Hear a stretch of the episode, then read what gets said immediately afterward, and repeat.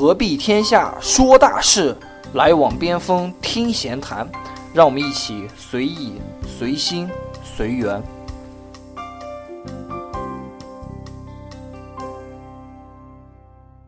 大家好，我是老边，大家好，我是疯子，欢迎收听本期边锋闲谈。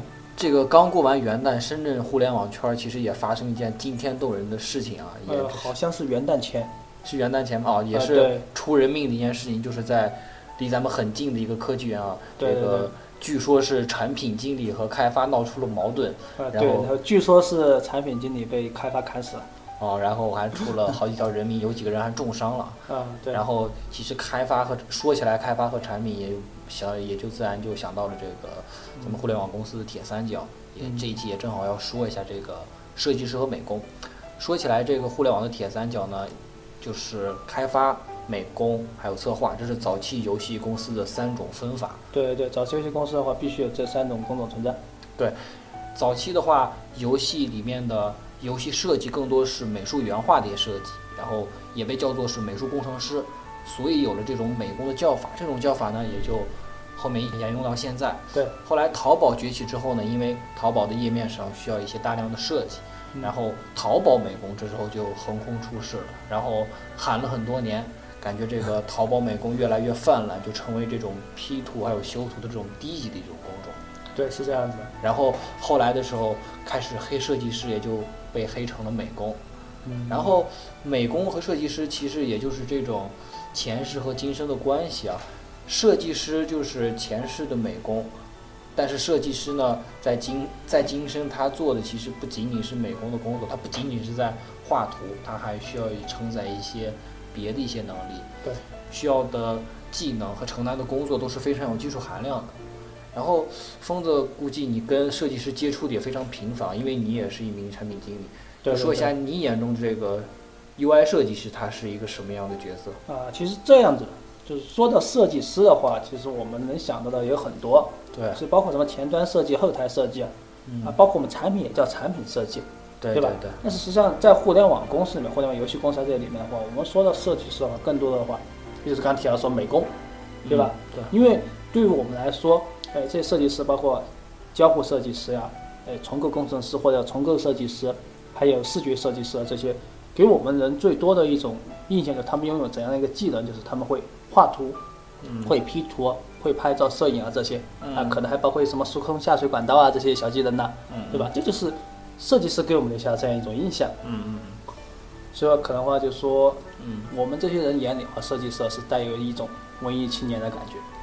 嗯，哦，是一种文艺青年的感觉。对我觉得作为一名资深设计师啊，不能叫资深设计师，作为一名准设计师，我觉得文艺青年倒是谈不上，可嗯能设计师他这个人群会被人贴一些标签啊，就是在互联网公司里面可能会有一种特立独行的感觉，对跟别的开发产品都不是很像。然后说到了互联网公司，其实要说一下互联网公司内部其实，呃，不管是产品设计还是开发，其实这三者呢，平时在工作中需要大量的一些沟通。对对然后只有更顺畅的沟通，才能保证产品的顺利开发。在这个沟通过程中呢，就会有非常多的一些沟通成本。如何能更高效的进行沟通呢？其实也是一门技术。现在现在这个设计师呢，呃，不同于美工的一点，其实就是更更多的你要会沟通。对对对，这个其实说到点上，因为在互联网公司里面，呃，因为学习分工计划，沟通是非常重要的。对，包括我们产品也非常需要沟通，嗯，对吧？你设计那边我肯定会遇到这种情况，就是说需求你得详细，对，对？吧？如果你不详细的话，我怎么知道你要做什么？就好像你给你给一个建筑设计师说我要一个豪宅，但是你不说明你到底是要巴比伦形式还是要做成鸟巢形式的，别人根本没法给你设计，对，这就是无效沟通了。对沟通其实是很重要的。然后现在呢，我前段时间啊，去去年在找工作的时候，发现这样一个现象：现在大公司呢，它分工很明确啊，对，就是单拿设计师这一个岗位来说，就是像你刚才说的一样，分很多视觉交互、嗯，前端设计一些，但是。这个分工是越来越细的，我甚至看到了有专门的切图的一个设计师，就是在这样一个大的环境下，每个部门每一个职位它分工越来越细，设计师呢要如何找准自己的定位，发掘自身的一些特长，其实是非常重要的。嗯，然后不知道疯子你所了解的设计师，他你是你眼中的他日常工作或者是他具备的一个能力，应该是什么样子？啊，这个先说到吧。你刚才说那个切图设计师，估计就是我之前提的重构。哎、哦应该就是我刚才提的重构。然后说怎么认识吧，其实，嗯呃，我最开始的时候也比较肤浅。我最开始刚开始工作的时候，也觉得设计师就是美工嘛，画画的嘛。但是工作这么几年，发现其实不然。对，很多东西你光靠想当然去想是完全不对的。你觉得可能就是哎，这就是画张画 P 个图，分分钟的事情。对但是这样想是不对的。嗯嗯，最近话有看到一篇文章，嗯，叫如何设计游戏官网，就嗯这样一个游戏设这样一个官网设计思路的实践分享。嗯，那看了以后，我就才了解了，就说豁然开朗。有一种豁然开朗，因为就说你平常你不可能去站在设计师边上说，哎，我看看你在设计什么，你怎么工作的。设计师最讨厌别人站在他的后面指手画脚。对，所以说你可能平时因为你没有这种机会，你可能就会去随便想哦，我觉得你可能画张图一样，但其实不是这样子的。对，你从他那篇文章分享来看的话，其实设计师的话，嗯如果是一个完整的工作顺序，嗯其实还是很复杂的，对，对吧？他会从开始会考虑这个设计的创意的内涵是东方幻想啊，还是西方的，嗯对吧？那根据这个，他会去做一些关键词的整理，嗯，根据这些关键词的整理，他会去找素材图，找元素。找元素，嗯。然后再做一些初步的风格的尝试，然后对。他可能会来组类，嗯。再做内部审核、比稿这些，对，然后最后定基调，基调定了以后，嗯。再做具体的页面啊，这些什么重新构图啊，嗯。像你像刚刚才说的切图啊，嗯。再创作啊这些，嗯。最后才会说定稿上线，才会拿到我们像产品眼前啊这种，嗯。哎，最终的结果这些。嗯。这其实这个结果感觉这个整个一个过程啊，嗯。和我们产品的工作方式啊，还是很像的。嗯。有些人会觉得我们产品就最后给个需求文档，嗯。但其实我们产品也会有这样从思考到最后形成结果这样一个过程。嗯嗯。所以说就是到现在的话，我还会觉得设计师的工作嗯，其实也是一个有它的一套方法的。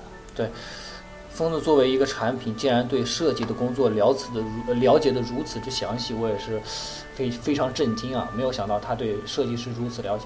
其实刚才说到的一些，呃，你分析的一个官网设计，其实恰恰就是设计师在日常工作的一个一个缩影吧。就是从你拿到需求开始需求分析阶段，到自己构思，可能组内的一些评审，到最后你出图，都是一个非常大的一个工作量。这里要说到，其实 UI 设计师呢，他不仅仅你是要具备一些设计的能力，就是像刚才一些用户分析啊，还有一些交互设计，包括一些运营思维，你都要了解，甚至啊，甚至是一些代码的能力。对，像产品的话，其实也是需要一些除产品之外的能力的。对对对，我觉得这可能在很多现在的现代化这种分工细化的工作岗位上都需要这样子。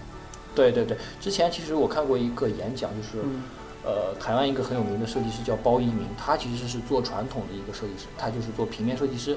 他在里面就提到了说，在这种新的环境下，可能平面设计师就是平时设计一个 logo 啊，或者是设计一个海报的时候，他需要的不仅仅是一些设计的能力，他还需要一些营销、商业推广，还有你甚至要了解你产品的一些供应链或者是库存的一些能力。对，其实就是，呃，在我做设计师的这一个不短的一个经历中，我也是从一名这个菜鸟到一名 UI 设计师，是也是一路过来的。嗯在上一家公司呢，也是被叫过美工啊 啊，这个我知道。啊。其实做好一名设计师，不仅仅是要做好一名美工，你还需要一些别的技能作为辅助。对，然后，呃，不仅仅是画图，有时候被叫美工，其实也是对我工作能力的一种贬低，因为我不仅只是在画图。对这个话是嗯。呃能够理解，而且我也确实看到。啊，其实说了这么多呢，也是呃得出来一个小小的结论，就是三百六十五行嘛，每一个职业呢，它其实都是以自己职业技能为主，以其他的一些相关领域知识为辅助的一个合集。那么这个时候的话，其实我们就可以说到一个题外话。嗯有时候的话，我们不应该简单的说我们要去定义别人是怎样的，嗯好像你这样做的话，就会在潜意识中提高自己一样。但事实上，你这么做对自己一点帮助都没有，反而有可能会让你失去朋友，让自己变得眼高手低。嗯，对，所以以后在工作中千万不要轻易的叫你的设计师朋友美工，也不要对你的产品，呃，出需求这个太过苛刻，今天给他需求，明天就要要这种样子。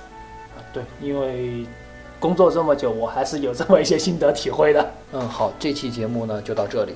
那么下期节目呢，我会和老边我们和大家分享一下，我们在这几年啊，在大公司和小公司啊这些互联网公司里面一个蜻蜓点水的这样一个工作经历，供即将初入互联网的这样一些同学呢，给你们做一个参考。那好，那我们下期见。啊，下期见。